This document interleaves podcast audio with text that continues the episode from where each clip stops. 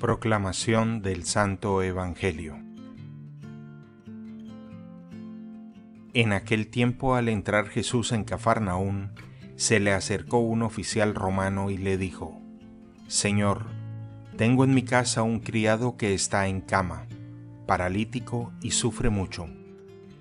Él le contestó, voy a curarlo. Pero el oficial le replicó, Señor, yo no soy digno de que entres en mi casa, con que digas una sola palabra, mi criado quedará sano. Porque yo también vivo bajo disciplina, y tengo soldados a mis órdenes.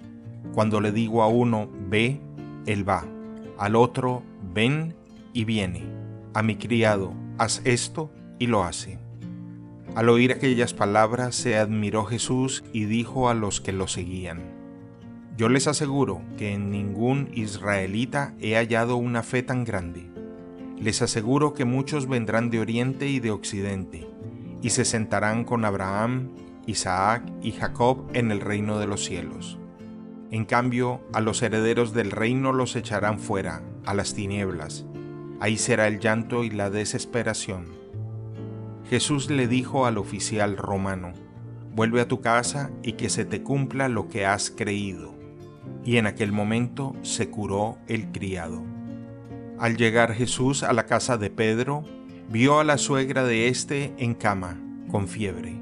Entonces la tomó de la mano y desapareció la fiebre. Ella se levantó y se puso a servirles. Al atardecer le trajeron muchos endemoniados.